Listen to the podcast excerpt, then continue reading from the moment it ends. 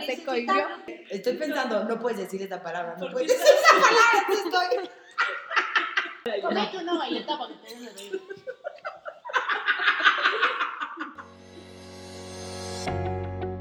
No se trata de cambiar para quererte, se trata de cambiar porque te quieres.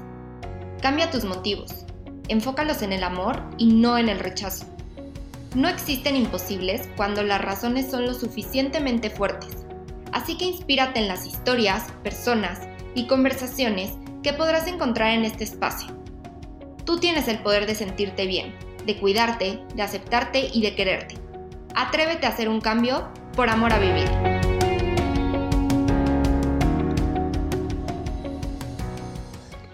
Hola, bienvenidos y bienvenidas a un nuevo episodio de Por Amor a Vivir. Ni la introducción. No lo logramos. No pasa nada. Este, hoy tenemos, ya pudieron haber escuchado las risas de muchas personas, pero este, tenemos, bueno, tengo de invitadas a cuatro amigas.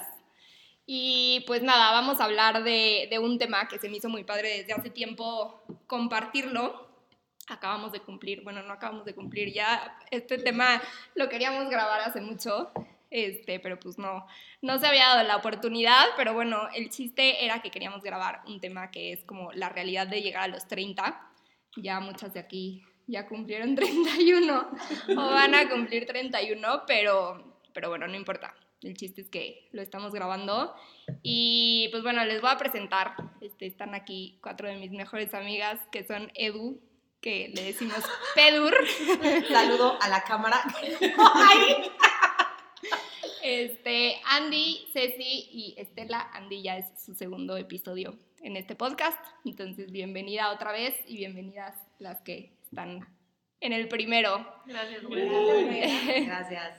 Y pues bueno, quería hablar de este tema porque creo que, este, pues conforme vamos creciendo, o sea, por lo menos yo creo que de lo que me acuerdo cuando tenía por ahí como 18, 20 años, como que veía a las personas que tenían 30 años gigantes.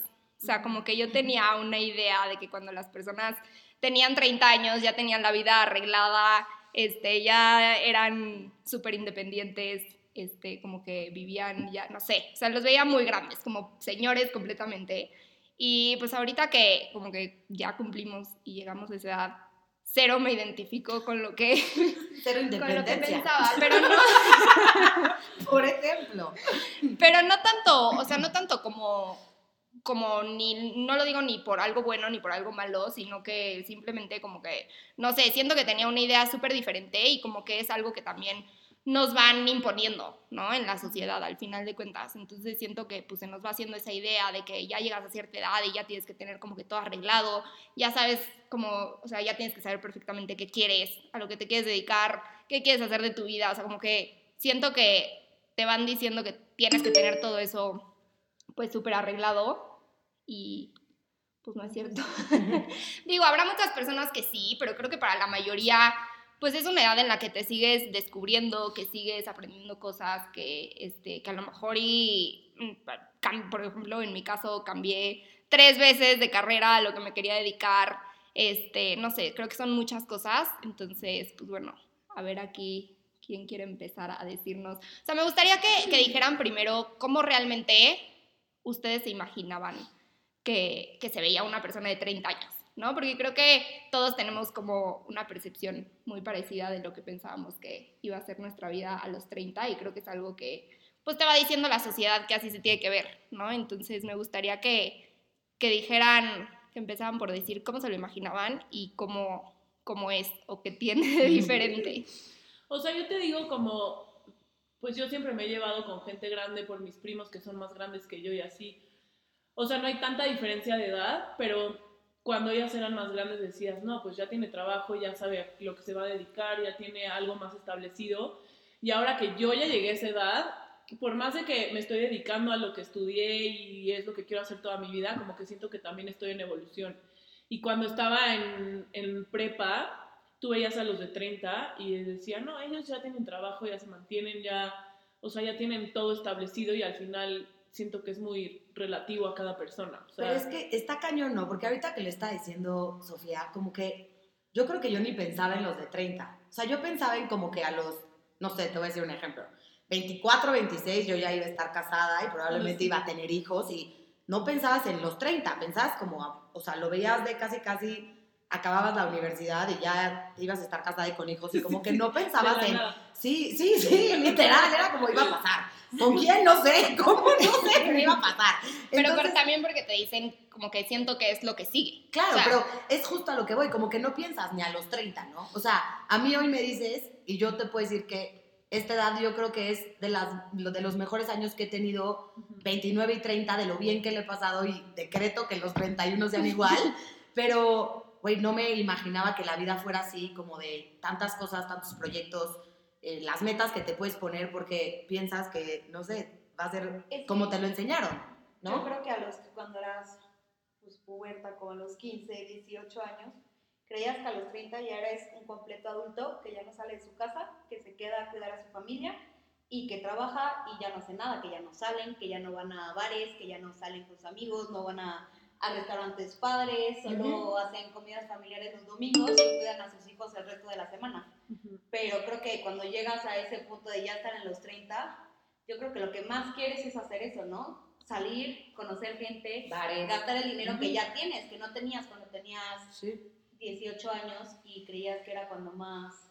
Y más porque ha cambiado, o sea, piensen en nuestros papás. A nuestra edad ya tenían, mis No, papás no. ya tenían dos hijos. Sí, sí, bye. Siento que ha cambiado un poco eso. Obviamente hay gente que le hace muy feliz ya tener su familia y vemos entre la gente que creció con nosotros que son felices con su familia, pero también vemos otro tipo de grupos como nosotros que estamos buscando algo profesional al mismo tiempo que buscamos lo personal, Claro. ¿sabes? Que, y justo, y creo que lo dijiste cañón, no es como que algo esté bien o mal. O sea, al final cada quien está haciendo como su paz, ¿no? Pero justo, qué cañón que yo ahorita que lo estaba diciendo Sofía, en mi cabeza era, güey, como yo lo veía, yo ya llevaba cuatro años casada y tres hijos, güey, y siendo, no sé, o sea, con tubos en el pelo y, ¿sabes? No sé, güey, muy bueno. Como a los 60. No, pero ya, es que a los, o sea, veías los 30 muy lejanos, ¿no? Y cocinando Muy lejanos. Sí, sí, sí, sí, sí, sí. Es que también son otras épocas. En la televisión, cuando ponían a alguien de 30 años, lo ponían como alguien ya grande. Adulto. No es lo Pero es que somos grandes. pues. No, no. No lo Te tengo una mala. No es lo mismo que veas ahorita una serie representando a alguien de 30 años, que veas Claro. en los 90 a alguien representando a alguien de 30 años. O sea, tenían el estilo de peinado que tiene mi abuela ahorita. Sí, sí, sí, de acuerdo, de acuerdo. Sí. A ver, yo también creo que al final, o sea, digo, yo algo que me pasaba mucho y que creo que, que me he dado cuenta es que cuando tienes como 18, 20 años y así, como que todo el tiempo estás pensando en lo que va a pasar mañana, ¿no? En lo que va a pasar en un futuro. Y como que de repente te quedas pensando en ya quiero vivir solo, porque ya quiero ser más independiente y ya como que siento que piensas de no quiero tener hora de llegada, ya quiero tener mi casa y como cosas así. Y al final estás en una edad padrísima, que estás viviendo muchísimas cosas y muchísimos cambios también, y te estás como que adelantando tanto a un futuro, a qué va a pasar, que luego se te pasan volando esos años. O sea que, a ver, creo que ahorita tenemos cosas padrísimas, que sí, por supuesto, ya eres mucho más independiente, este, muchas de las personas ya viven solas, eh, no sé, como que tienes, tienes otros beneficios, ¿no? Que también son muy padres, pero creo que siento que también como que en este estar corriendo de ya quiero terminar la carrera y ya quiero empezar a trabajar y ya quiero vivir solo y ya quiero no sé qué, y entonces todo el tiempo estás viendo en un futuro que se te olvida como que disfrutar ese momento. Y a mí algo que me ha pasado ahorita en esta edad es que cada año que pasa se me pasa más rápido. Sí. O sea, el tiempo se me pasa volando. Y, y esto creo que, disclaimer para las personas que están escuchando que tienen menos de 30, que chance están en sus 18, 17, 20 y tantos, no corran. O sea, regresando un poco al tema, porque vaya nuestro attention spam de 3 segundos.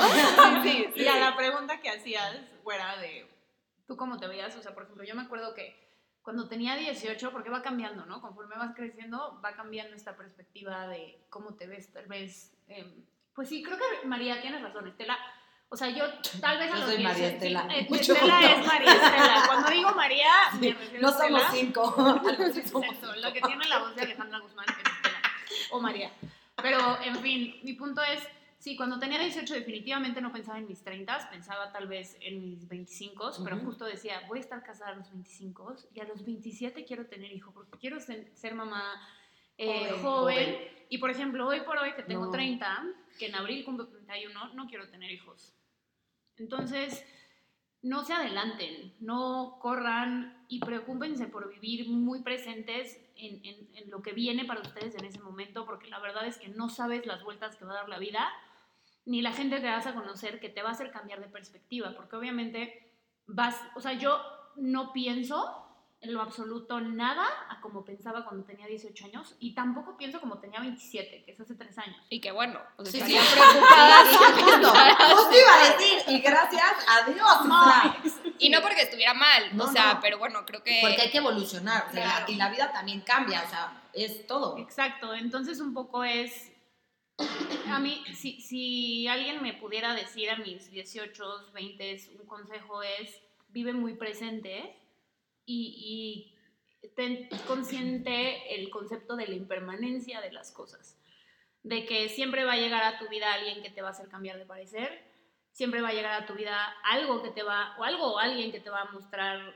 eh, una nueva manera de pensar y te va a dar una lección probablemente. Van a ser caídas y van a ser errores y metidas de pata. Y para eso está esa edad también. Y esta también. O sea, a los 30 también se vale meter la pata. Yo creo que también esta idea de que entre más grande te haces, menos puedes equivocarte, hay que quitarla. ¿no? Muy importante, porque sí, sigue sí, siendo sí, una sí. pata. No, de acuerdo, de Pues acuerdo. sí, pero sí vas cambiando por año. O sea, Pero es que no, yo porque no, que- no es ley. O sea, también no es ley porque hay gente que tal vez si tú puedas ver mañana y sigas pensando igual que como la viste hace cinco años. Sí, ¿sabes? pero no creo que las percepciones de las cosas se van haciendo muy diferentes por más que te vas acercando. Tipo, yo a los 27 me dio la depresión horrible porque estaba a punto de llegar a los 30. A los 29, pues güey, peor. Estoy a 10 minutos de cumplir 30, o sea, mi cumpleaños 30 me la pasé llorando porque ya Sí. era una anciana. Confirmo. Y ahorita que estoy literal a 10 días de cumplir 31, te puedo decir que ahorita, de mis últimos años, los 30 han sido mis mejores años. Ok, Sin pero. Time, ahí igual. quiero parar, porque justo siento que, o sea, ¿por qué tenemos esa percepción? Porque te pasa a ti, nos pasa, yo creo que a todo mundo en cierta, en, en- sí, en- a cierto punto, de decir, es que ya voy a cumplir 30, entonces ya, ya estoy viejo, Sí. ya, este, o sea, ¿por qué nos cuesta tanto si Siento que es la sociedad. O sea, siempre Sí. te han impuesto a los 30, ya no eres un adulto joven, ya eres un adulto. Y es tienes algo que real. saber todo, ya Pero tienes es que, que, saber a ver, todo. a mí me ha pasado. O sea, yo he estado tipo, yo hago fotografía, ¿no? Me he metido a concursos y hay veces que dicen, este, concursos para jóvenes fotógrafos, de 18 a 29 años. Y yo así de carajo, güey, no manches. O igual, también este, el tipo de visa que traté de agarrar para Estados Unidos. Visa tipo tal para jóvenes eh, emprendedores, de 18 a 29 años. Sí. Joder, ahí te marca, la sociedad te marca la pauta de que a los 30 ya no eres un joven, ya eres un adulto hecho y derecho.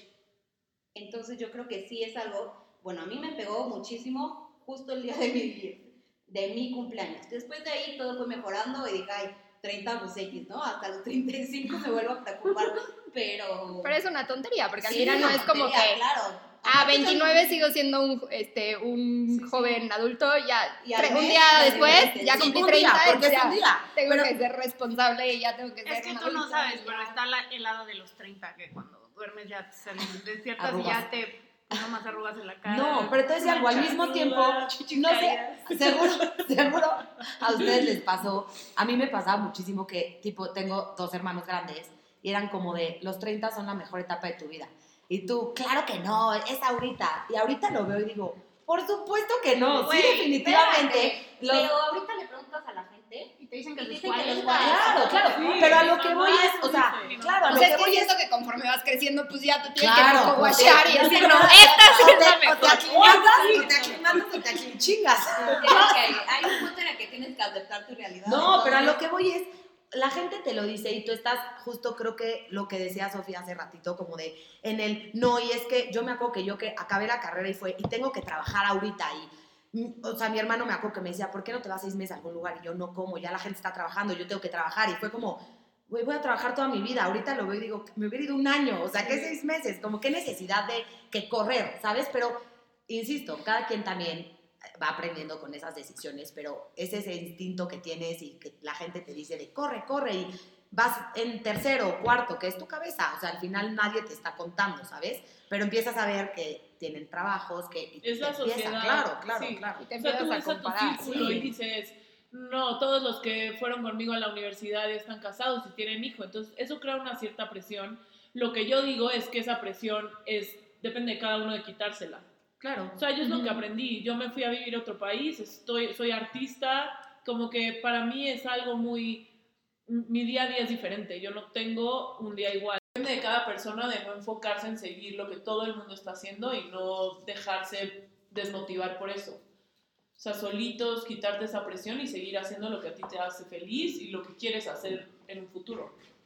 Que sí, que a ver, a lo mejor y yo creo que para muchas personas funciona, ¿no? Y le ha funcionado y a lo mejor realmente sí era lo que quería y se dio como que esta serie de pasos que nos ponen de, bueno, sales de la universidad, consigues trabajo, te casas, tienes hijos, este, y demás, ¿no? Que a ver, no quiere decir que, que porque ya hayas cumplido con eso, pues vas a dejar de, de, de vivir y de seguir haciendo cosas que te gustan y de aprender cosas nuevas y demás, ni mucho menos, este, pero sí creo que nos van marcando como que esas pautas, ¿no? Eh, ¿Qué sigue? ¿Y ahora qué sigue? ¿Y ahora qué sigue? Y de repente como que nada más, es- siento que estamos haciendo muchas veces nada más las cosas porque así nos enseñaron que era lo que sigue y no, como que no nos paramos nunca como a decir, a ver, o sea, realmente lo que sigue, ajá, lo que sigue es lo que quiero, lo que sigue, o, o realmente quiero algo diferente, o, o sea, ¿por qué voy a seguir los pasos que realmente no estoy queriendo seguir o que en estos momentos no me funciona o que no lo puedo hacer? No, No, y aparte, pero es que son cosas que te han impuesto, sobre todo, pues suena muy cliché, pero las tías, güey.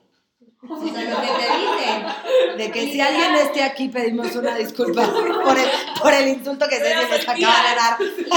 Yo también ya soy tía, güey. Las tías son lo que te imponen eso, y quieras o no, es otra generación en la que la vida mínimo de una mujer era dejar estudiar, trabajar, casarse y tener hijos. Pero en esta época, ¿cuántas personas no conoces que no quieren casarse, que no quieren tener hijos? Pero todos modos es algo que ellas tienen en la mente y ahí viene toda la presión social de la cena de Navidad de, ay, mijita, ya cumpliste 30 y ya te vas a casar, pero te tienes que curar porque después no vas a poder tener hijos. Y ahorita hay 20.000 tecnologías más de, güey, congelas el óvulo, este, adoptas, no tienes hijos, siempre es una posibilidad que otras generaciones no Sí, no, ven. no lo podía. O sea, no tener hijos es una gran posibilidad que mucha gente considera muy serio. O sea, Y a yo- ver, yo ojo, creo que considero muy serio eso.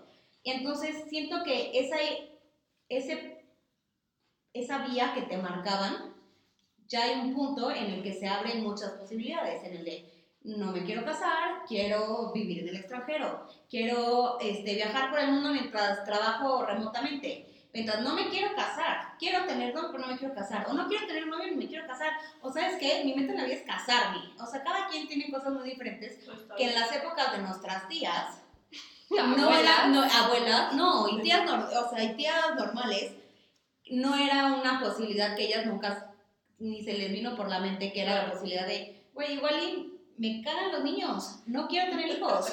Y, y yo conozco mucha gente que no, que ahorita te dice, la verdad a mí nunca me gustaron los niños. O sea, yo tengo hijos porque era Ya lo que. Sí, sí, sí. Pero ahorita Andy levantó la mano, no la vieron. Levantó la mano. Ahí voy, pero rápido nada más quería decir como, esto que acaba de decir Ceci es, son años de mujeres luchando porque hoy nosotros lo veamos tan natural. Claro. O sea, eso también hay que darle muchísimo valor a eso. Hay mujeres que han peleado de verdad que nosotros tal vez si no lo tenemos tan consciente como de cuántos años han sido de, oye, pues no, yo o, o me divorcio porque no me haces feliz, que eso también era algo que no se podía ni hablar, ¿no? Y entonces, no sé, como que viene de ahí el darte cuenta todo lo que ahora tú ves normal, como de dónde viene y por eso las cargas que tenemos, ¿no? Andy, por favor, habla. Y lo, o sea, algo súper valioso que me encantaría como sacar de todo este rant es pregúntense cada quien en esta mesa y allá afuera en el, mundo quién es su, o sea, cuáles son sus tías, porque para Ceci son sus tías. o sea, Sí, 100, para 100. Ceci son sus tías, para mí puede que haya sido, güey, sé, una revista, o una serie. Para ti, güera, puede que haya sido tu mamá, para ti, Edu, tu papá. Disney. Disney. Las princesas. O sea, Disney, ¿de qué me hablas? Hasta tu escuela. o sea. Exacto. Claro. O sea, sí, tías lo digo de una manera muy Claro, general, claro. de que, por eso, que suena como que siempre son la tía. O sea, antes ya nos dimos cuenta exacto. que siempre llegan. ¿Y No. cuándo te casas? Sí, ¿cuándo los hijos? La verdad es que yo tengo muy buenas tías que nunca me han presionado, pero eso es a lo que me refiero. Eh, Claro. Justo lo que tú dices, tu tía puede ser cualquier cosa Entonces- que te está marcando, algo que igual y tú todavía no estás lista. Entonces, como cuestiónate, cuestiónate qué es esa tía. Me encanta esta analogía. ¿Qué es esa tía Sí. que te está presionando? Y realmente tómate el tiempo. O sea, creo que algo, y esto sí es algo que aprendí y he puesto muy en práctica, como desde mis 20 y ahorita ya en mis 30 lo agradezco mucho, es em, tómate el tiempo de conocerte y entender qué se siente bien contigo y qué genuinamente sientes que te está generando muchísimo estrés. Y tómate el tiempo de entender si realmente lo que toda la vida te han platicado en la escuela, tus tías, tus abuelas, tu familia, la pareja con la que estás, pregunta si, si se siente bien para ti o si en algún momento sientes que te está generando alguna ansiedad o algún estrés, porque creo que también es un tabú el cuestionarse a veces, sobre todo en México, no sé, es- somos muy familiares, entonces como somos muy familiares, en el momento en el que decimos o pensamos algo contrario a nuestra familia, entonces habla ya no merecemos amor o, o nos van a dejar de querer, entonces no, está bien, o sea, la gente que te quiere te va a seguir queriendo como sea y tomando las decisiones que tomes. Y si no te quiere tomando las decisiones que tomas porque te hacen feliz, pues tal vez es gente que chance Sí. no tiene que estar en tu vida. Y no, no quiere decir que les dejes de hablar y les hagas la ley del hielo, tal vez pues en ese momento no tienen por qué tomar un papel protagónico en, en- en tu entorno, ¿no? Entonces, como ejemplo- me encantó que dijeras las tías, pero pues sí, o sea, un poco cuestionate, ¿quiénes son tus tías en esta vida? Sí, porque Este, puede ser hasta una amiga. O sea, puede ser hasta la amiga que todo el tiempo es como de, ay, y te presento a alguien. Y, te, y tú, justo lo que decías Ceci, oye, ¿Qué pero si yo eh? estoy mí bien. Oigan, les voy a dejar su teléfono. No, no es cierto, no. Pero rápido antes de eso, o sea, justo puede ser hasta una persona cercana que tal vez si tú no hayas identificado, que te haga sentir eso y, güey, como dices Ceci, estar soltera es una decisión y hoy estar soltera es una decisión, no es un padecimiento, no es una enfermedad, porque luego llegan las tías y es de, ay, tan guapa y tan soltera. y tú, No, y ¿qué ven, te pasa? y lo ven algo como una parte de sufrimiento, ¿no? De, no, pobrecita, es que ya tiene 30, Sí. no tiene novio. Y, ay, yo ahorita realmente, cero me interesa novio, ¿sabes? O sea, cero estoy en un punto Es una mi decisión, vida, estoy en un punto en mi vida que me estorbaría. Ay, O sea, que si viene a ver, tampoco me quitaría, pero no es algo que estoy, estoy buscando explícita- explícitamente porque, pues, güey, estoy en un momento en mi vida en el que estoy haciendo muchas cosas, en el que estoy haciendo, este, pues, no sé, cos- llegas a un punto, A ver, a sí, una tus edad proyectos. en la que tienes unos proyectos que Ujú. igual ya a los 20 los tenías, pero no los podías hacer por falta de tiempo, por falta de dinero, por estar en la escuela, por tus papás, por muchas cosas. Entonces siento que también, ya me perdí, ya no sé de qué estoy hablando, pero De eh, de que de te que estorbaría no tener, tener novio. A ver, es que voy a, voy a poner aquí en contexto, o sea, y no, no, no es por poner calificación, pero es que siento que todas estamos en momentos diferentes de la vida. Normal. Entonces, que está bueno, Claro. obviamente, y también como que siento que está padre para que vean que no por tener 30 años o por cumplir cierta edad quiere decir que todo mundo va a estar en el mismo momento, ¿no? Es lo padre, que todo mundo va en su proceso y en su camino. Pues bueno, no es para poner etiquetas ni mucho menos nada, es para poner en contexto a la gente. A- Aquí Estela y Ceci ahorita están solteras. Ujú. Estela ahorita quiero que también nos cuente de, de esta etapa, porque está pasando una etapa muy padre. Se va a ir a vivir sola Chan, no sé qué voy a en hacer. poco tiempo. Ahorita platicamos saber de cocinar. eso. Ceci ya vive sola. eh, Andy está comprometida, vive con su novio desde hace Un año, un año y se acaban de comprometer en octubre, septiembre. Septiembre. Eh, Edu, este. Edu es la novio, artista. Este, es la artista. este, vive en Los Ángeles y pues ya vive sola. Este, bueno, ahí medio emparejada. Sí, sí, sí, si sus papás- no escuchan, es broma. No, es broma. Juli, mal es broma. Y bueno, O sea, yo... vivimos los dos allá, pero estamos cerca. ¿no? Pero pagamos rentas separadas. Bueno, pues sí. Este, y nada, yo estoy casada desde hace como seis meses. No te estás pasando mal, ¿no? eh, siete, bueno, seis, siete meses. Y viviendo con, con mi ahora esposo, que fuerte, Hmm. este, desde hace como cuatro años. Ahora, lo que yo quería contar, ahorita regresando a lo que dijo Andy, que se me hizo súper interesante que es como esta parte de que te cuestiones y que al final que hagas las cosas porque realmente las quieres hacer y quien lo entienda, o sea, las personas que, que te quieren pues lo van a entender y si no lo entienden, pues diles con permiso, hasta aquí llegamos porque pues se supone que están ahí para apoyarte, ¿no? Si son personas que te quieren. Pero a lo que voy es, por ejemplo, yo contando desde mi parte, este, yo viví con, con mi mamá y con mis abuelos mucho tiempo. Para mis abuelos, eh, bueno, sobre todo para mi abuela, el irme a vivir uno sola, y era, no, o sea, tú no te vas a vivir sola hasta que te cases, ¿no? Y bueno, irme a vivir con, con mi novio, por supuesto que no existía la posibilidad, o sea, no había manera de irme a vivir con mi novio. Eso fue, no sé, tenía 18 años. Me acuerdo perfecto una vez que estábamos comiendo en mi casa. Este, que dije, como que salió el tema de la conversación y dije, la verdad es que a mí me gustaría mucho en algún momento vivir sola o vivir con una roomie, con una amiga, este, pero como que tener la experiencia de vivir sola. Bueno, fue lo peor que le pude haber dicho a mi abuela. Pero ¿cómo? Este, pero ¿cómo vas a dejar a tu mamá? Pero es que ¿cómo se te ocurre irte a vivir sola si no estás casada? Si no sé qué. Creo que de verdad fue lo, o sea, hubo así de que problemón familiar a la hora de la comida porque le dije, eso me perfecto.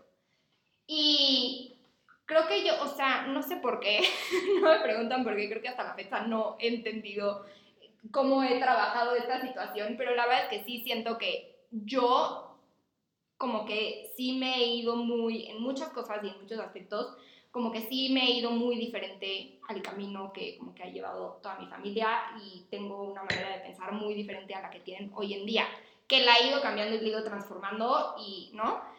Pero lo que, o sea, a lo que quería llegar es que lo que dijo Andy es muy, verdad, o sea, es muy en serio, porque en el momento que yo como que me empecé a ir por otro camino y demás, lo entendieron perfecto. Y el día que yo le dije a mi abuela y le dije a mi mamá y le dije a todo el mundo de, oye, me voy a ir a vivir con, con David, como que fue de, ah, ok, o sea, lo entendieron, no hubo tema, este, ¿no? Entonces sí creo que cuando tú te atreves como a como a pues, crear tus propias creencias y comunicarlas y decir, sabes qué, para mí esto es lo que ahorita hace sentido, creo que la mayoría de las personas lo van a entender, ¿no? Entonces, pues está...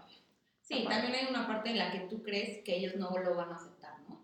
O sea, yo vivo sola desde los 23, yo creo, y siempre fue como, no, ¿qué van a decir mis papás? No me van a dejar. Claro que cuando yo le dije a mi mamá, me voy a sola, le digo, adelante, haz tu vida y bye. Y en alguna conversación de, no, es que así, ya sabes, toda de que no, yo sí me iría a vivir con mi novio. Y mamá se voltea y me dice, es que si no te vas a vivir antes con tu novio, no te casas, ¿me entiendes? Claro. O sea, yo pensando de que, no, mi mamá no me va a dejar hasta que me case, porque no, ¿qué va a decir? la Claro, pero tu mamá no, también mamá, es otra generación. Por favor, o sea, prueba la mercancía antes de probar, Claro. antes de comprarla, porque si no, esto va a ser Claro, claro, pero tipo aquí, justo lo que decía Sofía ahorita que nos estaba presentando, también eso hay una carga que cada una trae familiar Sí, muy claro. diferente. O sea, por ejemplo, eh, de aquí, de las cinco que somos, yo soy la única, ah, bueno, Sofía es hija única, yo soy la más chiquita de mi familia de tres, Andy es medio sándwich, Edu es la grande, Ceci es gemela, o sea, la neta, todos tenemos una dinámica familiar súper diferente, o sea, creo- mis papás, yo justo ahorita que decía Sofi que compartiera lo de, de irme a vivir sola, a mí una de las cosas que más me preocupaba era de, no manches, dejar a mis papás solos, ¿no? O sea, como me daba cosa y es una carga que no tengo que llevar yo, que obvio la entendí después, ya sabes, pero es un pensamiento que lo tienes, porque pues los vas viendo cada vez más grandes, también si lo escuchan, lo siento, pero los vas viendo cada vez más grandes y pues claro, yo al ser pilón, porque soy pilón, pues me quedé, era obvio que yo me iba a quedar más tiempo en la casa cuando mis hermanos se fueron, entonces es una dinámica diferente. Y eso que decía Sofi y ahorita Ceci también, como que el miedo irracional, porque es un miedo irracional, yo ni lo había Sí. hablado y era de, no, pero es que cómo los voy a dejar, hasta que dije, no, ¿cómo, me, cómo no me voy a ir? O sea, hasta mexicano. que he dado claro, pero hasta que que... es algo muy de México. Y es, pero perdón, claro que cuando lo necesiten, si necesitan mi ayuda voy a estar, pero no, no voy a ser su niñera personal ahorita. O sea, Que ¿sabes? si Como... en Estados Unidos a los 18 te van Claro. a tu casa y a ver cómo sobrevives. Claro, pero- homeless Claro, pero es a lo que voy, que también ahí hay una carga importante como en el lugar en el que naciste, cómo está la familia, o sea, eso son cosas que va viviendo cada quien y es tal cual suena neta de bumper sticker, pero es la lucha de cada quien con sus demonios y con sus miedos irracionales. Y por ejemplo, ahorita que estaban diciendo, no, mi mamá, ¿qué iba a decir mi mamá si yo me iba a vivir con, no sé, bueno, qué iba a decir mi abuela si yo me iba a vivir con David, en el caso de Sofía? En mi caso, por ejemplo, yo era mi propia tía. Tan, tan, tan. O sea, en ese sentido en especial, por ejemplo, yo, Andy, yo vivo sola desde que tengo prácticamente 20 años. Este, me, me hizo mucho a mis modos y con mi novio llevo desde que tengo 20 años y llevamos ya casi 11 años y, y la verdad es que en lo personal la que se estaba poniendo el límite de no irse a vivir con él era yo misma porque yo, por ejemplo, yo decía, yo sí me quiero casar. Yo sí quiero que me den el anillo, yo sí quiero tener ese tipo de compromiso. Y yo sentía que si me iba a vivir con Andrés, em, nunca me iba a dar el anillo. Entonces, muchos años, durante mucho tiempo, yo me puse ese, no, Sí no llego, voy". jóvenes. Sí. No lo están viendo, pero en la mano izquierda hay un rocón. No, razón. Siento que justo esa frase Sí. de es que si me voy a vivir con él, no me va a dar el anillo, que es algo que pasa Claro. muy común Claro. y es algo que después se te sale por el otro lado, porque te vas a, si te, vas, te casas y él, y resulta que no lo toleras. Sí. No, y independientemente de eso, o sea, yo respeto muchísimo, y esto es algo importante, disclaimer. Sí, o sea, claro. si, si te quieres esperar a Sí, que sí. neta irte de casa de tus papás hasta que te den el anillo y te casas está increíble, si se siente cómodo contigo. Creo que esa es la clave. O sea, si sientes que estás siendo fiel a ti misma, a ti mismo, a ti misma, en ese momento, está bien. El chiste es que no sientas que te traicionas. Y, por ejemplo, yo, ahora que lo veo, la mejor decisión que pude haber tomado es irme a vivir con Andrés. Y cuando me fui a vivir con Andrés, llegó un punto en el que dije, güey, pues chance me vale madre si me dé el anillo. O sea, si me da el anillo, qué padre y qué chingón. Pero si no, también no pasa nada porque no se trata de un anillo, se trata de esta vida tan bonita que estoy generando con él. Y eso que le decía a mis amigas, o sea, porque obvio llegaba un punto en el que era de, güey, ¿tú crees que te da el anillo, no? Y yo Ya, decía sí, así, y literal yo decía, güey, pues mira, ¿sabes qué es lo, o sea, lo más cañón? Que ahorita ya no es como que yo podría decirle, si no me das el anillo, cortamos. Porque les decía, güey, lo amo tanto. Y soy tan feliz con mi vida que, pues, la neta, no mandaría todo a la goma por un anillo, ¿sabes? O. Porque sea, también siento que ya llega un punto en el que entiendes que un compromiso no es si estás casado, si te viene Exacto, anillo, sino, o sí. sea, ¿cuántas personas hay casados con hijos y que ninguno de los dos o una de las partes no está comprometido con la Claro. relación? Entonces creo que ahí es cuando ya te vas dando cuenta que, que- y a mí también me pasó, ¿no? O sea, ya viviendo juntos, o sea, ya era como, o sea, ya dices es que, o sea, ya es una relación muy comprometida y le estamos pasando súper bien y, o sea, hay más cosas que te dan como que ese compromiso, ¿no? Y que Exacto. incluso hay personas que viviendo juntas sin estar casados o, o incluso sin vivir juntas están más comprometidos con la otra Sí, persona que, exacto. ¿sabes? Entonces O creo que- que es muy relativo, pero justo nos Claro. enseñaron que hasta que no hay papelito o hasta que no hay anillo, pues no hay compromiso y entonces el otro pues no se quiere comprometer, entonces Chansey no te quiere tanto porque no te ha dado el anillo y entonces, no te- entonces no se empiezan como que a hacer esta bola de, de ideas y que aparte no las vamos comprando. A Claro. ver, yo, perdón, yo creo que es algo que sí, volvemos a que tiene que ver, es algo muy personal, Ujú. ¿no? Depende también de la familia, es qué tanto te apresuran, qué tanto no te apresuran y qué tanto tú en tu mente sientes que te apresuran o no te apresuran. Depende de cómo vivió tu familia y depende del entorno en el que estás. O sea, tipo, nosotras, pues sí tenemos grupos de amigos del colegio que ya todos están casados, todos tienen hijos. Yo supongo que en esa parte es mucha más presión que la que tenemos nosotros, que sí tenemos dos amigas casadas, una comprometida, dos con novio, cinco solteras, o sea, como que hay de todo y eso te hace tener un poco menos de presión y también de presión, no depresión. De presión. De, espacio, presión. Exacto, y siento que también cada quien, o sea, digo, influencia muchas cosas, pero también cada quien tiene su entorno familiar, de cómo tienen que ser las cosas. Que digo, tiene cosas que no, ¿verdad? O sea, ya, no sé. Pero sí, o sea, sí. Sí, sí tiene mucho que decir. mucho que decir, se me están convirtiendo las ideas en la cabeza, pero tipo, mi hermana y yo tenemos una perspectiva muy diferente de nuestros 30 y tenemos la misma familia atrás. Y las mismas también- amigas. y las mismas Sí. amigas, pero, trabajo, pero es y ahí- todo, es ahí a y tenemos una perspectiva diferente, pero también tú y yo tenemos un background diferente, este, similar, pero estamos en, o sea, siento que son cosas muy personales, pero que al final... Sí, pero ahí yo lo que quería decir rapidísimo también es, creo que somos una bolita de amigas, bolita, regresé a sexto de Sí, prepa, digo eso. somos un grupo bolita, así me la volé, un grupo de amigas que creo yo que estamos muy trabajadas. Y no necesariamente tiene que ser ir a terapia para mí el estar trabajada. O sea, yo soy gran, gran, eh, o sea, motivadora de que vaya la gente a terapia, pero no me refiero a eso. Eres psicóloga, Sí, chica, sí, mínimo. futura psicóloga, amigos. Pero eh, justo también creo que somos una, un grupo muy trabajado y me refiero a que tendemos a buscarnos mucho, buscar consejos, buscar respuestas, hacer introspección. O sea, creo que ninguna es como de, ah, es lo que hay y ya, y pues me jodo, ¿sabes? No, o sea, creo que tenemos que, que buscar, o sea, tendemos a buscar esto y por eso también cada una como que sus batallas la, ha librado de formas diferentes. Yo, por ejemplo, llevo seis años en psicoanálisis, no pienso salirme anytime soon, me encanta y yo no sé si el día de mañana me cambia de corriente o lo que sea y me encanta, pero Edu fue a terapia, va a terapia, la güera, eh, o sea, la verdad, todos hemos estado ahí y creo que eso ayuda mucho a, a ver las cosas como la vemos hoy y a tomar las decisiones porque eso es lo que te da herramientas, herramientas para que puedas estar tranquila, justo lo que decías, Andy. Los, no sé, si no estás en paz con las decisiones que estás tomando, cuestiónate, ¿por qué no estás en paz? Y una psicóloga te puede ayudar, insisto, no solo una psicóloga, hay muchas formas en las que puedas tener esas herramientas. En mi caso, hablo de la psicología, pero creo que eso ha ayudado mucho a que cada una pueda como poder hablar de lo que estamos hablando hoy tranquilas y en paz y como o sea, y Andrea me dice que más o menos, pero También pe- creo que peleando con la eso. fortuna de lo que dices. O sea, más allá de, de trabajadas o no, este, creo que tenemos la fortuna. Y el, y el No. privilegio. El privilegio. No, pero tenemos la fortuna de que todas somos, creo que cada quien ha ido agarrando un camino muy distinto y aún así, digo, gracias a la vida, universo, como quieran llamarle, aún así nos hemos mantenido unidas, pero creo que eso te da una perspectiva muy padre.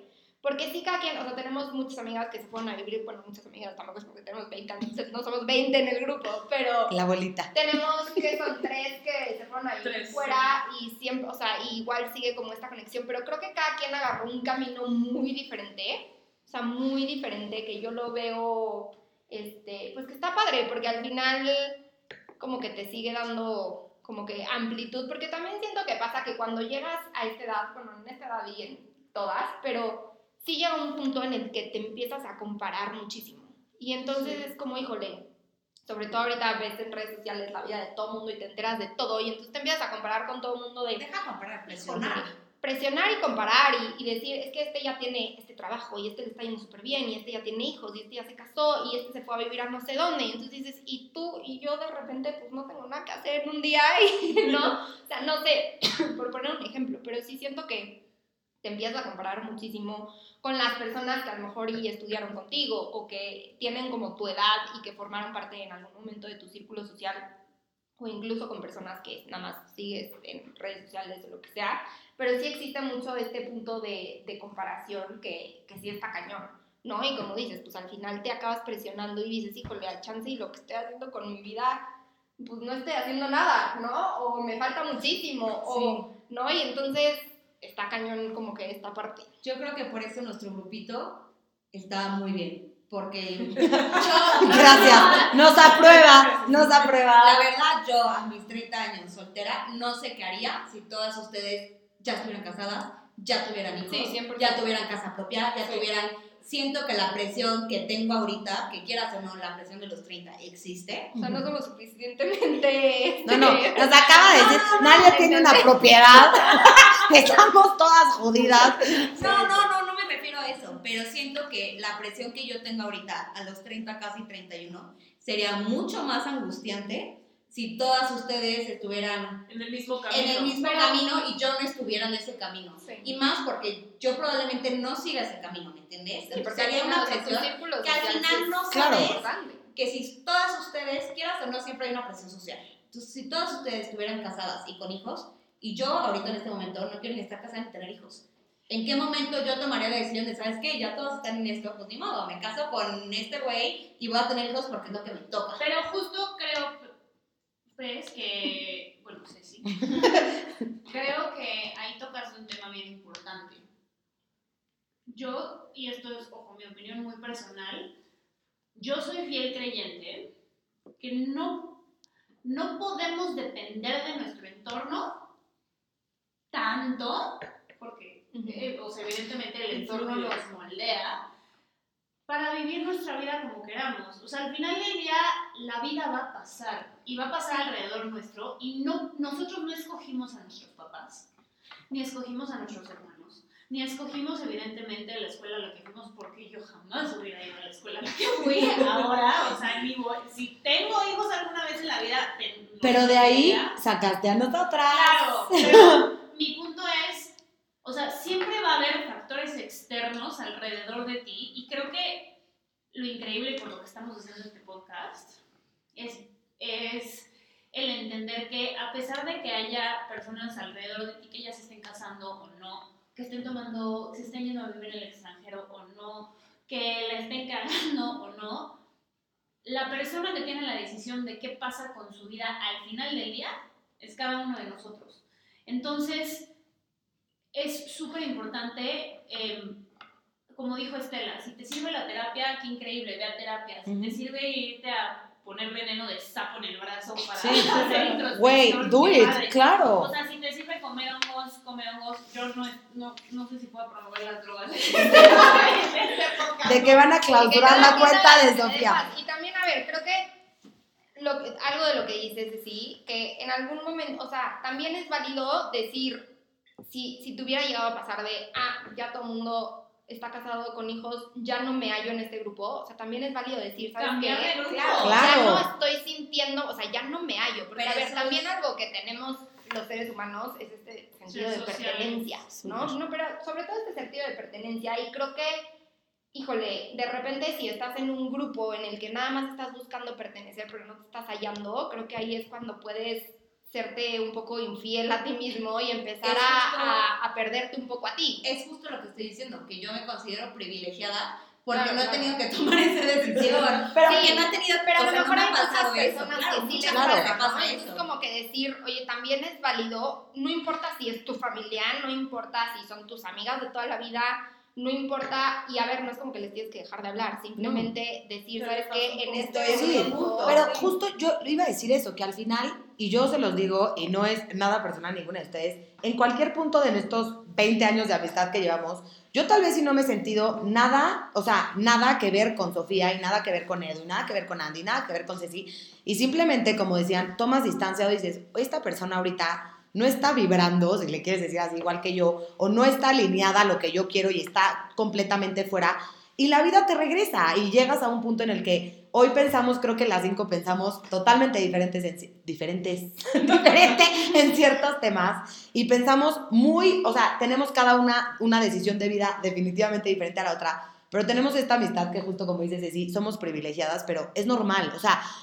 también imagínate que pensáramos todas iguales, también creo que sería difícil, ¿sabes? Entonces, como que eso creo que nos ha ayudado y que es normal a veces estar súper en el mismo canal que alguien y que sea tu amiga de toda la vida y a veces que digas nada que ver y pienses, a mí me pasó en algún punto de que me voy a quedar sola, a la chingada, no voy a tener amigas, no sé qué. Y, Y también- no, y no funciona así. O sea, a raíz de eso y también regresando a lo que dijiste de la terapia, o sea, yo una cosa que aprendí ahí a raíz de que pues, te comparas, no tanto con, o sea, con tu círculo social, pero también en la carrera profesional. Claro. Entonces es elegir tus batallas, yo aprendí mucho eso, o sea, yo no me comparo tanto con mi círculo social, obviamente me afecta, pero pues lo que dices es si soy privilegiada de que cada una de nosotras tiene un camino tan distinto Ujú. que al final nos complementamos y no, no competimos la una con la otra. Pero Y lo sabemos respetar, porque también en Exacto. algún punto, Claro, claro, sí. tú tienes un camino muy distinto a mí y pues ahí te ves. Claro, O y se vale. Pues no, no necesariamente ahí te ves, pero igual ya no son los mismos planes. O sea, sí, Sí, cambia claro. algo de tu vida, no significa yo no lo veo algo como tan cortante como de, no, si todos ustedes tienen hijos, yo no les voy a volver a hablar. Sino es que, a ver, tampoco no puedo depender de ustedes, tengo que encontrar algo más por acá, algo así. Pero sí, continúa. No, y a lo que yo es que yo la, o sea, las batallas que yo escojo es en, en cuanto a mi carrera, o sea, cómo crecer, o sea, no tanto compararme, pero las personas, las diseñadoras que yo veo que quiero estar en ese lugar, yo le tiro a eso, ya sabes, o sea, eso es más mi punto de comparación de lo que estamos diciendo, en vez de compararme con alguien en la vida personal, me comparo en la vida profesional y los uso como inspiración. Entonces eso invito a la gente que nos está escuchando como que a escoger las batallas, a escoger el form- la forma de inspiración y no tanto de comparación. O sea, yo he dejado de seguir gente porque yo, o sea, en el momento en que veo Instagram y veo que me está quitando algo, es como, güey, bye. Claro. Y prefiero gente como ustedes o como personas y diseñadoras de vestuario que admiro, seguirlas y seguir ese paso y tratar de compararme menos y, Y creo que tienes más. ahí también un punto muy importante, que es que no siempre, y más a esta edad, no siempre es solo lo personal. O sea, me- Sí. siempre hay otra parte, la parte social, la parte este, Profesional. profesional, Profesional. la parte laboral, La la parte, exacto, la parte económica, quieras o no. Entonces no siempre, me- lo que me refiero es que a los 30 siento que una gran carga del peso que te ponen es la parte sentimental, en el de no tener pareja o en el de tener pareja o en, qué punto estás porque es una parte de la vida muy difícil en el el que... trabajo también. Sí, o sea, pero siento que, bueno, mínimo en mis alrededores, que le das una importancia muy grande a la parte sentimental de tener o no tener pareja, Sí. cuando no significa que por tener o no tener pareja seas mejor o peor. Claro. Igual y ahorita a tus 30 años, igual y tu prioridad es tener pareja, o igual y tu prioridad es ganar dinero, se vale, o tu prioridad es viajar por el mundo, o tu prioridad es que te den ese aumento, que te suban de puesto, irte a vivir sola, cada quien tiene sus propias prioridades, y yo siento que la sociedad, mínimo a mi parecer, a esta edad le da mucha presión a la parte de tener o no tener pareja. Pero ahí yo quiero decir algo rápido. Creo que es que va a sonar como, lo quiero poner en palabras que no suenen muy feas, como, pero creo que también lo que pasa ahí con el comparativo es, luego, como lo que buscas puede ser como algo en lo que cojeas, ¿no? Entonces, o sea, a lo que me refiero es, si yo, no Sí, te rías, ¿me entendiste? O sea, si yo, por ejemplo, veo, Sí. te voy a poner un ejemplo, que Andrea neta va a ser mañana la CEO de TikTok y digo, no inventes, yo soy asalariada árbol 3, qué horror. Entonces yo me empiezo a comparar con... Perdón, me empiezo a comparar horrible con Andrea. Y entonces si yo, por ejemplo, lo que anhelo más que nada en este mundo es una familia, me empiezo a comparar con Sofía y con Andy de ya tienen anillo, yo no, Dani Castellanos, ya. Entonces empiezas, o sea, justo lo que quería decir, sin decirlo como tan feo, es como esa parte que tú crees que te falta, como qué es lo que comparas. Pero al mismo tiempo, justo como decía Andy, creo que está en ti ver, y también un poco como decía Edu, cuáles son tus batallas, qué momento estás viviendo ahorita, qué puedes hacer para cambiar ciertas cosas, qué puedes hacer para que eso ya no sea como una batalla constante y puedas hacer un camino para tal vez y resolver eso. Si ya no quieres ser árbol 3 y quieres ser, ok, ¿qué tengo que hacer para dejar de ser árbol 3? Ya sabes, o Sí, si, si ser soltera es tu decisión, entonces dejar de dar explicaciones, estás soltera sí, Es y punto. ¿sabes? Creo Porque que te voy a decir, porque sí, justo, o sea, justo a mí lo que dices de la, lo que yo carezco. Pero, por ejemplo, te, te voy a poner un ejemplo. O sea, a mí, ahorita que me acabo de casar, ¿no? O sea, sí que a lo mejor y... No, no, no, pero a lo mejor dices, ah, sí, qué padre, este, ya se casó, no sé qué, este, shalala, ¿no? Por supuesto que a mí, pues yo no me fijo en este momento y, y claro, obviamente tampoco es como que me van a, a meter presión en ese tema. Pero, por ejemplo, a mí sí, ah, ya te casaste, ahora, oye, ¿y ¿cuándo vas a tener hijos? Y a mí, o sea, pero muchísimas personas, ¿no? Y cero me siento presionada, ni los quiero tener, ni los quiero tener mañana, ni mucho menos. Y más bien, o sea, por mucho que la gente como ya es como que el siguiente paso, por mucho que la gente todo el tiempo me esté preguntando, ¿y, y cuándo vas a tener hijos? Y, este, ¿y ya para cuándo? Y no sé qué.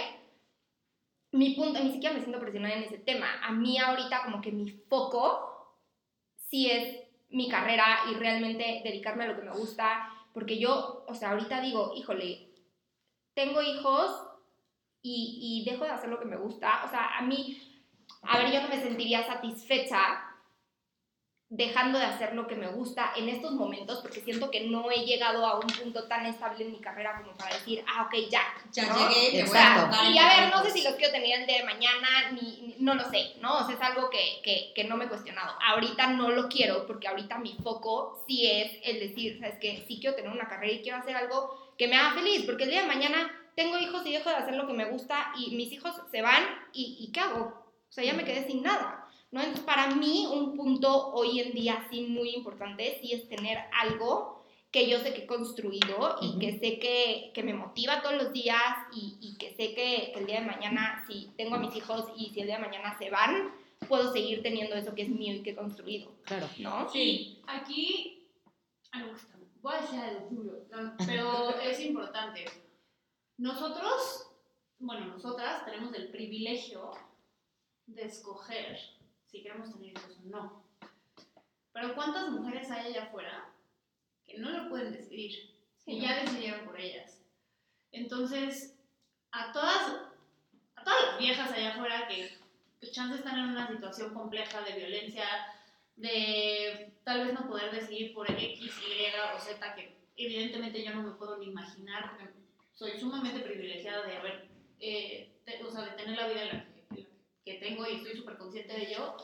Güey, mis respetos y qué chingón, y de verdad, eh, pues les deseo de ver- que puedan encontrar alguna, tal vez, eh, lugar de escape o de desahogo en el que realmente puedan de una forma o de otra moldear su vida y, y realmente tomar decisiones por sí mismas. Y las que tienen y tenemos esta opción de decidir, quiero o no tener hijos, quiero o no tener una familia, quiero o no trabajar o sí, whatever, neta, neta, neta, neta, tómenlo, abrácenlo y háganse súper conscientes del privilegio que tienen y tómenselo en serio. Porque creo que eso también pasa. O sea, a veces haber nacido en donde nacimos y haber ido a las escuelas en las que fuimos, nos hacen tomar muchas cosas por sentado. Ujú. Pero pensemos en todas aquellas personas que no nacieron donde nosotras nacimos. En todas aquellas personas que tal vez no vivieron las vidas que nosotros vivimos o con las familias con las que vivimos y la conversación es totalmente distinta, no hay opción. ¿No? Entonces, con más razón, haciendo conciencia de todas esas personas que no tienen opción, mi invitación es, si sí la tienes, aprovechala. Aprovechala, úsala, exprímela y una vez más, cuestiónate. Porque hay mucha gente allá afuera que no tiene la, literal, la opción de tener esta conversación que nosotros estamos teniendo con vinitos y papitas, ¿sabes? Entonces, creo que es algo súper, súper importante. Sí, totalmente de acuerdo. A ver, ya para, para ir cerrando el tema, quiero que me diga cada una, así como, o sea, ¿qué es lo que más extrañan de, de cuando tenían 20 años, 18, a, a la edad que se quieran ir? O sea, como qué es lo que más les da como que sentimiento, Nostalgia. Este, nostalgia, exactamente. A ver, Y qué es lo que hoy en día pueden decir, qué padre que, que cambié a esta etapa y por supuesto que, o sea, creo que cada etapa tiene lo suyo, ¿no? Entonces, como que, ¿qué es lo que más trabajo les cuesta como que dejar atrás? Y qué es lo que ahorita dicen, qué padre que estoy cambiando de etapa. Estela. No, esperen, antes de que hablen, digan su nombre ¿eh? para que la gente sepa qué está diciendo cada quien, ¿ok? Empieza María Andrea. Ay, yo voy a empezar. Ah, Ceci. pero- Ceci. Ceci. Yo sufro de muchísima nostalgia y de muchísimo FOMO. Un día me voy a morir de eso. Yo lo que más extraño de mis 20 primero es la falta de cruda. Definitivamente. La falta de cruda y la falta de responsabilidades. Siento que los 20 son una época en la que puedes hacer muchas cosas y tener de verdad algo que implique una responsabilidad y que vaya a afectar gravemente tu vida Tu futuro. tu futuro como lo es ahorita, ya sabes. O sea, en un punto de los 20, pues sí, te ibas de antro hasta las 6 de la mañana, al día siguiente despertabas, tenías que quedar dormida, da igual. Ahorita lo haces y tienes que trabajar y es tu negocio, entonces tienes que echar ganas y cómo no vas a estar ahí y tal. Y pues esa falta de responsabilidad de, bueno, pues me gasté tanto, pues ni modo, ya iré con la cara de tonta a decirle a mi papá que pasó esto. Y aquí es otro, otro tipo de presión, digo, no, no digo que esté bien, pero siento que sí son unas responsabilidades muy diferentes y sí son cosas, o sea, yo sí extraño muchas cosas de mi juventud, sobre todo las veces que no vivía en México, que estaba en el extranjero, que podías hacer muchas cosas también la parte de que la gente te juzga y no te juzga. Entonces, pues sí, yo la verdad sí viví un poco la vida loca a mis veintitantos. Y ahorita sí lo extraño, siento que ahorita. Está soltera. Su teléfono es. Y siento que ahorita, ahorita no haría las cosas que hacía antes. Antes me daba. No, pues no. Es cierto. No te pero, pero juzgo. ¿por qué? No ¿Por qué te lo que quieras. Pues obviamente entiendo como que este sentido de responsabilidad de, güey, sí, me tengo que parar a- mañana a trabajar. Sí. O sea, pero fuera de eso, que O una te cuba más y me muero. De verdad. O sea, sí, sí, está esa parte que el- después no lo crees. Ay, no, a mí nunca me van a dar cubas. Claro que pasa. Pero siento Y que sí, tienes y pasa un día de otro. Claro que tienes otras cosas. Tienes, Yo quiero. este, pues una, siento que una respons- o sea, una parte emocional que también te hace apreciar las cosas nuevas de la vida. A los 30 siento que empiezas a apreciar, pues, los momentos, sabiendo que estos momentos, güey, en algún momento alguien va a tener hijos, en algún momento alguien se va a ir al extranjero, entonces como que estos momentos los aprecias más, que a los 24 te daba igual, nadie creía nada de nada y la vida, living la vida loca y no pasa nada y así va a ser toda la vida y no, así no es toda la vida. Pero a los lo 30 mejor- siento que agarras una parte en la que estás más consciente de lo que estás haciendo y siento que hace, eso te hace disfrutar más lo que estás viviendo. Obviamente la parte de que, de que es tu dinero, no porque lo tengas o no lo tengas, sino hay una satisfacción en las cosas que haces o las cosas que te compras o los viajes que haces, hacerlas con tu dinero siento que te da un poco de, pues a mí me da orgullo, Claro. felicidad, este, me gusta y siento que es una época, la verdad es que yo estos, estos 11 meses de mis 30 años Está bien. Casi Está bien. 31. están, están Sí, muy bien. sí, o sí, sea, siento sí. que este año fue un año lleno de eventos muy importantes, de eventos muy padres. Este, en lo personal ya hice viajes padrísimos, este, tuve nuevos amigos, nuevas personas que nunca dirías que iban a ser tus amigas, ni, no sé, yo a los 15 años diría, ¿cómo me voy a ir de foto con señoras de 70 años? ¡Qué flojera! Y ahorita estoy esperando a ver en qué momento me voy de foto con los amigos de 70 años. Son cosas que tu, tu mentalidad empieza a cambiar y siento, bueno, yo espero que los 30 sean mejor que los 20, sabiendo que mis 20 fueron unos años muy buenos y que les tengo muchísima nostalgia. Espero que los 30 me hagan decir, ¿sabes qué? No, los 30 son los mejores. Y la verdad creo Y que después los lo hacen. 40. Sí, ya. sí. Y después los 40 y así hasta los 70. No, va.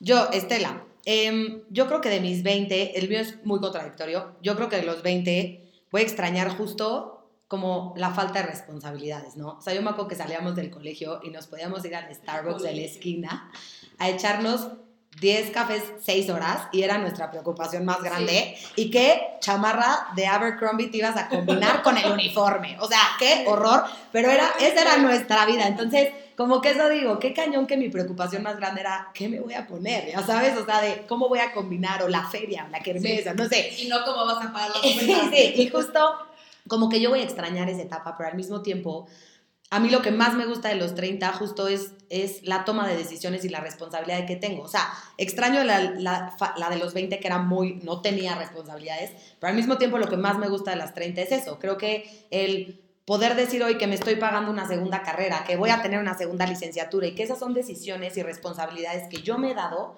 y que estoy sumamente orgullosa de ellas. Entonces, como que esa responsabilidad del, oye, tengo que trabajar y mi trabajo me ha llevado a cambiarme de trabajo y ahora hacer otro puesto y ser manager y tener este, este cambio como me ayudó todo lo que vivía a estar en donde estoy y tal vez, no sé, como que para mí los 30 definitivamente el año que llevo ha sido de los mejores de mi vida. Entonces, no sé, como que para mí creo que los 30 tienen mucho, mucho que dar y sobre todo porque si estás teniendo otro tipo de conversaciones, estás teniendo otro tipo de vivencias, justo lo que decías, decir, no sé, tu boda, Sofi, estoy segura que no la hubiera disfrutado igual estando yo a los 25, a los 27, que lo que la disfruté a los 30, ¿sabes? Como que quise estar más consciente, eh, no sé, como que fue, fue algo diferente. Entonces, para mí creo que la verdad los 30 pintan muy bien, sobre todo este inicio de año con mi independencia, cambio de trabajo, entonces, otra carrera. ¿Quién iba a decir que a mis 31 iba a acabar con doble licenciatura cuando me iba a extraordinarios colegio? Pero no sé, como que para mí eso, eso ha sido los 20 y los 30. Yo, Edurne Fernández. ¿Qué Lo- apellido? Ay, sí, para que la encuentren, artista, síganla en sus redes. Síganla en Instagram, arroba edufdz. Edurne, cambié. Bueno, yo lo que más extraño es, o sea, yo personalmente me estreso mucho por todo. Y lo que más extraño de mis 20 es que el estrés no era ni comparado al estrés que vives ahorita. Yo antes decía, ay, no, estoy súper estresada porque tengo un trabajo de bla, bla, bla, de orientación con mi Denchu. Con Martita, mi examen de geografía. Y tú decías, no, es me he dormido y me duele la cabeza por el estrés. Y Eso no ahora- es nada, no es nada. No es nada. O sea, ahora siento que el estrés, la ansiedad, Ataques de pánico, todo, todo, depresión, es- todo es, amor. algo muy, muy presente en los que estamos aquí sentadas y yo creo que muchas personas de nuestra edad. Entonces yo lo que sí extraño de eso es el nivel de estrés que era mínimo. Lo que más me gusta de los 30 y se relaciona un poco con lo que dicen ustedes es la independencia. O sea, tomar tus decisiones y tú eres la culpable de las, si son buenas o son malas, y tú te atiendes a las consecuencias. Entonces eso te, te hace ser más responsable, te hace pensar dos veces lo que vas a hacer.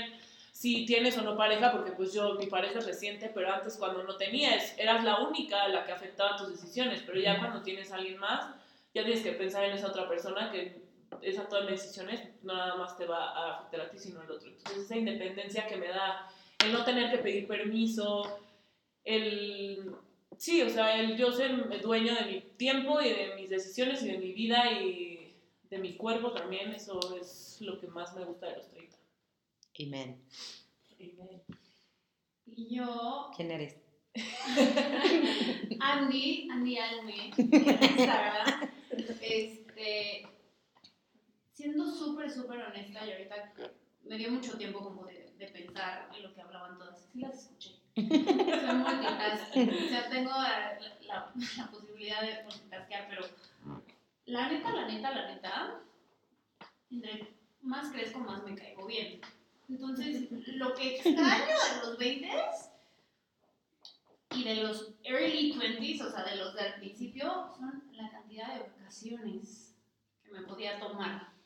O sea, cuando iba a la universidad tenías toda semana, bueno, la semana de Pascua y algunas veces Semana Santa. O sea, como que cuando sigues estudiando y solo estudiando, tienes una cantidad de vacaciones y tiempo libre y días para solo dedicarte a ti, lo que se te pegue la gana hacer, que cuando ya, pues normalmente cuando tienes 30, que ojo, no porque tengas 30 tienes que tener un trabajo de tiempo completo, pero normalmente cuando tienes ya 30 y tienes una chamba godín o lo que sea, pues ya no es tan fácil tener días de vacaciones, ¿no? Entonces, la neta, la neta, ahorita que te lo juro, ahorita que lo estaba pensando, es de las cosas que más extraño. Pero, y ya, porque la verdad yo sí, y ellas, o sea, mis amigas no me van a dejar mentir, yo sí tuve unos teens y unos 20 complejos. Yo sufrí mucho y era muy dramática y todo era una película de terror y de Disney y como combinado. Entonces, la neta, conforme fui creciendo, fui trabajando, fui yendo a terapia, fui leyendo, fui conociendo gente que me sumaba mucho. Y creo que es cuando más en paz me he sentido y como creo que al final del día todos buscamos paz. Entonces, siendo muy honesta, eh, no, no, quis- no extraño tanto mis 20 porque hoy por hoy me siento mucho más tranquila. Siendo muy, muy realista. Soy, tengo la chamba que me encanta, las chambas que me encanta. Yo doy clases de, de bici y aparte tengo una chamba muy padre. Este, entonces, eh, no sé, soy, soy muy feliz. Ahorita creo que soy tan feliz y me siento tan realizada en, en muchos sentidos y soy muy independiente. Entonces, como que eso tal vez me hace más difícil realmente extrañar el, el pasado porque estoy como muy plantada en el presente y disfrutándolo mucho. La neta. Sofi. Y yo soy Sofi. Healthy Side. Healthy side, el lado saludable. Este, no, yo no sé, o sea, como que no, siento que no extraño algo en específico, o sea, por supuesto lo que han dicho todas, como de esta parte de no tener responsabilidades, o sea, yo me acuerdo que salía de la escuela y era tarde libre, o sea, Oh, yo en mi vida creo que abrí Sí. un libro, no lo hagan, pero en mi vida creo que abrí un libro en las tardes. Este, no sé, como que sí era una parte de que sentías como que esta libertad de no tengo responsabilidad, pero también creo que al mismo tiempo decías, estoy amarrado porque no tengo la libertad de hacer lo que quiera, ¿no? Ujú. Siento que como que justo es contradictorio, ¿no? Un poquito lo que tú decías, Estela. Em, no, pero siento que no extraño como que algo en, en específico, sino como que justo lo que decía al principio, como que siento que cuando vas creciendo se te va pasando el tiempo más rápido y, por ejemplo, o sea, como que siento que dinámicas que teníamos en nuestro día a día, ¿no? Como por ejemplo, o sea, siento que hace cuenta convivíamos mucho más con, tus papás, este, o con tus papás, o con, tu- o sea, no sé, como que siento que convivíamos mucho más con las familias de cada una, como, o, o ir a la casa de la familia de cada una, este, en las tardes, y, y no sé, como que siento que son, son épocas muy padres que se te pasan en friega, ¿no? Y como que de repente volteas para atrás y sí, de repente dices, híjole, sí, quiero irme tantito de puente con mis amigas sin tener que pensar que... Seis días. Sí, sí, sí, sí, sí. no sé, como que es una época muy, muy padre, eh, pero sí creo que, en es- y, y a ver, no, no lo digo de los 30 para acá, ¿no? O sea, creo que como que te empieza a cambiar un poco, por lo menos a mi punto de vista y en mi experiencia, como que a partir como que de, de los 28 y así, como que ya agarras otro ritmo de vida y te empiezas a ser más responsable de, de ti misma.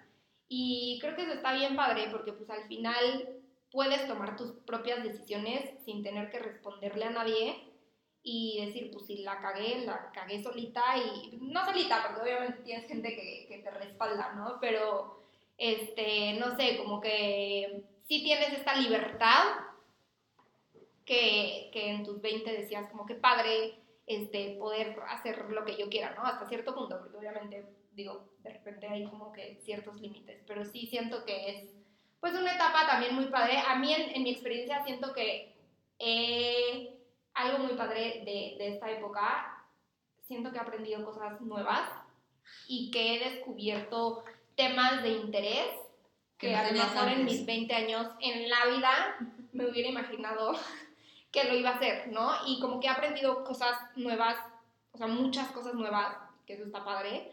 Y como que al contrario de que a lo mejor piensas de, ah, pues ya tienes 30 años, ya estudiaste tu carrera, pues ya, ¿qué más vas a aprender? Creo que ha sido todo lo contrario. O sea, creo que cada vez me interesan más temas y cada vez quiero aprender cosas nuevas.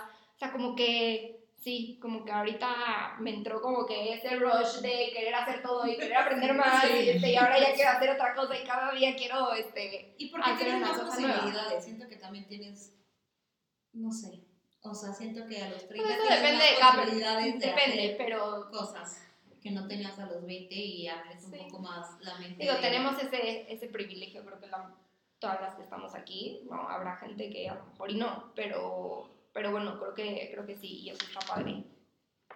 Este, pero bueno, vamos ya por último a sacar, pero rápido, Ok.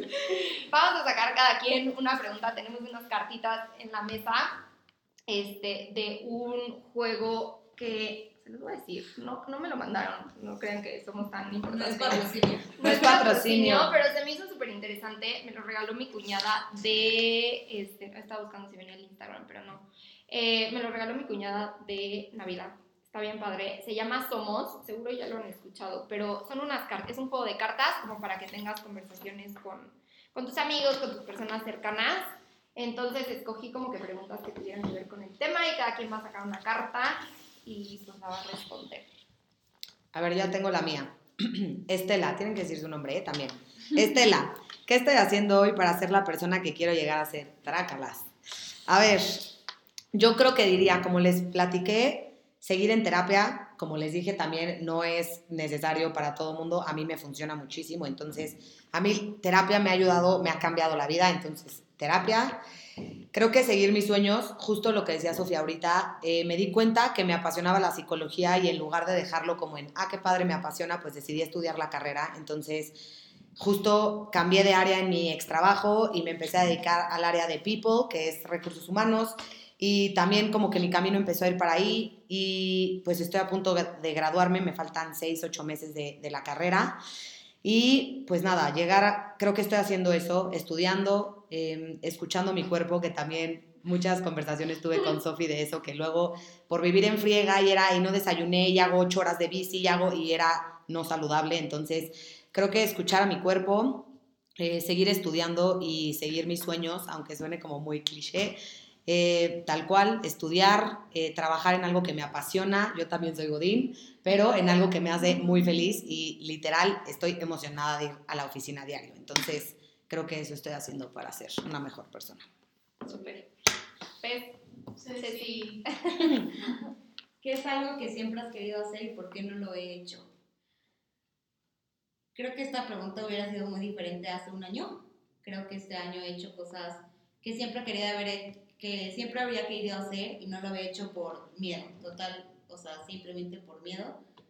Entonces, ahorita realmente no sé cómo contestarla. En este momento creo que las cosas que no he hecho es simplemente porque no soy millonaria. Todavía. Todavía. Pero creo que este año he hecho muchas cosas que hace un año no me hubiera atrevido a hacer, como cosas realmente estúpidas, como ir al cine sola, como viajar sola, cosas, sobre todo cosas sola. Y creo que este año ha sido para mí muy revolucionario en ese aspecto que, pues si lo piensas es una tontería realmente, pero para mí era algo que me daba mucho miedo. Yo no me sentaba en un restaurante sola, ir al cine sola ni loca. Y viajar menos, o sea, viajar, meterme ahí con desconocidos, saber qué hago, nunca se me hubiera ocurrido en mi mente de 25 años y a los 30 lo hice y se siente muy bien. Entonces, en este momento, realmente las cosas que siempre he querido hacer y por qué no las he hecho, realmente son por razones económicas.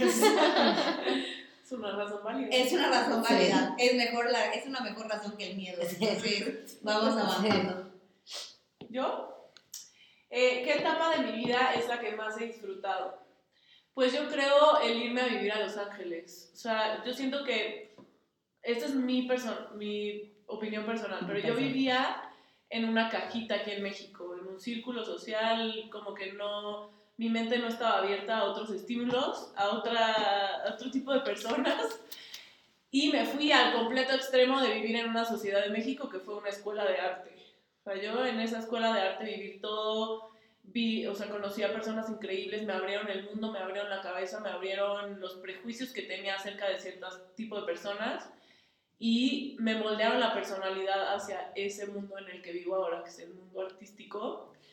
Y yo siento que si no me hubiera ido a vivir ahí, bueno, a ver, chance hubiera sido igual de feliz aquí, o sea, eso no lo, no lo dudo, pero se, ab- se abrió mi mundo y di una vuelta de 360 grados y no me arrepiento en lo más mínimo. Obviamente me dolió dejar a mis amigos porque, pues, bueno, seguimos igual que como si no me hubiera ido. Siempre me, o sea, siempre me dolió eso, como que vivir, yo soy muy cercana a mi hermana y vivir lejos de ella, pero mm, al final crecí muchísimo y mi familia lo ve y no me arrepiento de nada y siento que van a venir cosas mejores después de tantos años de vivir en el gabacho. Decretado. A ver, también siento que, digo, pausa comercial, pero también siento que a veces, y también lo que dijo el pez y tú también, este, a veces obviamente el salir de nuestra zona de confort, por supuesto que nos va a traer mucho crecimiento, pero también hay cosas que vamos a sacrificar por, por eso, Por salir ¿no? de esas Ujú. zonas. Pero va a valer la pena. Como yo mi independencia. Y no saber cocinar. A ver, no digo que esté mal estar en tu zona de confort, hay gente que es feliz y así, pero para mí no era lo que yo quería. Entonces ese brinco fue lo mejor. Al gabacho. Pero sí se fue legal. No Sí, se preocupen. no se fue por el Rio Bravo. legal, está legal. Andy, ¿Qué sueños he conquistado a pesar de tener miedo? Pues la verdad, justo creo que el 2022 fue un año precioso. Yo antes siempre he sido, siempre he dado clases eh, de bici y siempre he sido godín, desde que tengo 19 años. Y del último trabajo en el que estuve, literal salí diagnosticada por psicólogo con estrés postraumático y yo juré nunca más volver a trabajar en una oficina. Y en algún momento, platicando con, con Andrés, mi prometido, Wow. este, como que me quería ir a vivir con él, pero eh, por solo dando clases de bici pues no me alcanzaba. Y él me dijo, amor, no necesariamente todos los trabajos de oficina son horribles. Creo que tienes que aventarte a, a, a buscar un trabajo que, que, que genuinamente te, te, llene, te apasione, o pues, si vas a emprender está bien, pero pues, también tómalo con, o sea, ahora sí que el toro por los cuernos, pero no lo, o sea, un poco justo este es un, un consejo que le agradezco mucho a Andrés, es no tomes decisiones por miedo, tómalas como por pasión, ¿no? Así como lo él, Andresito, mi novio, es muy sabio. Entonces, justo me llegó como esta entrevista para, para TikTok, que es una empresa, que es la empresa en la que ahorita trabajo, y la verdad es la mejor decisión que he tomado en mi vida y la tomé con mucho miedo, la tomé con muchos prejuicios, la tomé, eh, o sea, el trabajar ahí sí había una parte de mí en la que pues estaba condicionada a pensar que todos los trabajos de oficina son trabajos en los que la gente no tiene alma y no te ven como un ser humano. Y hoy por hoy me doy cuenta que pues no, no, no porque haya tenido malas experiencias antes, necesariamente se tiene que traducir a que todo va a ser igual y a que siempre va a ser lo mismo. O sea, me atreví realmente a, a, a decir lo que buscaba, que creo que eso fue muy importante. Mis entrevistas fui muy vocal, dije qué me gustaba y qué no me gustaba en una empresa y aún así me aceptaron. Y creo que esa es una de las decisiones más chingonas que he tomado y, y justo a pesar de que tenía mucho miedo, me como que confié en las demás personas, no solo en mí, sino en los demás. Y fue súper gratificante y hoy puedo decir que estoy en una godín muy feliz y como dijo Estela, todos los días me despierto súper emocionada de ir a la oficina. Entonces, esa yo creo que ha sido la, la decisión que he tomado a pesar del miedo, eh, que, que, que, me ha dado muchos frutos y soy muy feliz. Súper. Sofi. Sofi, a mí me salió ¿En qué lugar me siento con la libertad de ser yo mismo? Eh, creo que, y, y, y, yo creo que ustedes van a estar de acuerdo conmigo, soy una persona que le cuesta, digo, lo, lo he trabajado y creo que últimamente ya soy una persona mucho más abierta, pero soy una persona que de entrada le cuesta mucho trabajo como que abrirse con personas que no conoce, ¿no? Este, siempre como que con mi círculo cercano, con mis amigos, con mis amigas, este, con David, eh, creo que sí siempre he tenido como que esta contención y he podido ser yo misma y, y mira que creo que hemos cambiado todas y, y evolucionado y demás y aún así creo que este, en todos estos cambios aún así como que me he sentido con pues sí, con la confianza de, y la libertad de seguir siendo yo, este, a pesar de que, de que he cambiado y que a lo mejor no soy la misma persona que conocieron. Eh, creo que poco a poco ya me he ido abierto un poco más con las personas que, este, que no conozco, que eso está padre. Eh, y creo que para que darle la vuelta a la pregunta, creo que con las personas que más trabajo me cuesta hoy en día como que abrirme y ser yo misma y no por miedo ni nada, simplemente como que siento que sí hoy en día lo veo como que somos muy diferentes, es con mi familia. O sea, sí creo que son como que con las personas que más me, más me cuesta trabajo. Y no, no porque sea diferente, sino siento que nuestras perspectivas de la vida y de muchas cosas han cambiado por completo. Yo siempre digo que soy el patito feo de mi familia. Y no porque esté bien o esté mal, digo, cada quien, hoy entiendo que cada quien va viviendo su proceso y que cada quien hace lo mejor que puede con las herramientas que tiene. Este, pero sí, como que hoy lo siento muy diferente y es la parte que más, más trabajo me cuesta. Súper. Ya. Pues súper. Se logró. Se logró. Sin que dijera la palabra prohibida. Es cierto, no me había dado cuenta. Lo pesé todo el tiempo. Oigan, pues gracias, gracias por, por haber venido después de un año. Ya le- les dije el otro día, al, al paso que vamos, lo vamos a hacer de los 40 Sí. a los 40. Las cual- Y todas, es la mejor etapa de mi vida. Pero bueno, espero que, que este podcast siga vivo para cuando tengamos 40 y volvemos a grabar este. No manches, siento que de 40 lo vamos a escuchar y todo. No sabía nada a los 30. Ojalá, Sí, ojalá sí, digamos sí. eso. Súper, pues alguien más quiere agregar algo. Yo quiero pedir una disculpa por mi risa de antemano. Seguro voy a dejar a alguien sordo. Buenísimo. Pues gracias por escucharnos. nos echamos bastante tiempo. Voy a intentar no editar No, nada exacto, no lo edites. para que se quede tal cual. Aquí las cosas como son. Fue auténtico, fue Y auténtico. la falta de andar corridito de ese. Sí, perdón si de repente hablamos todas y de repente se nos dan palabras, así somos en nuestro día a día y así está padre que nos No, escuchen bueno, y creo que que estuvo muy decente Bueno, sí, más bien de así no somos Sí, en nuestro día a nada. día. Somos muy ruidosas, nuestros amigos hombres siempre se quejan. Sí, de, todo que el gritamos que todas al mismo tiempo. Y que los interrumpimos. Sí. Sí. Oigan, y yo sí quiero agregar algo. Ahorita que, que dije de nuestros amigos hombres, sí creo que algo bien padre que, que tenemos hoy a nuestros 30 es el grupo de amigos, no nada más de amigas, sino también de amigos Sí. que, Y que hemos crecido todos juntos. O sea, que eso que se está han muy convertido en Sí, familia 100% y que esa sí es la familia que escogimos. sí. Y que síganos para más consejos. Saludos a nuestros amigos Saludos a nuestros fans. A ver, espera, María Esther, ¿cómo te encuentran en redes sociales? Eh, yo estoy en redes sociales, yo soy María Esther, tengo muchos apodos, como pueden ver, Estela, Marister, María, eh, Estela MTZ Trema. Ese es mi Instagram. Ah, El de tu foto. Sí, sí, lo queremos, el de, bueno, los dos El de foto. No, el de foto. de foto. Eh, mi Instagram es clbgrande.foto con F. Ah, no, en en inglés.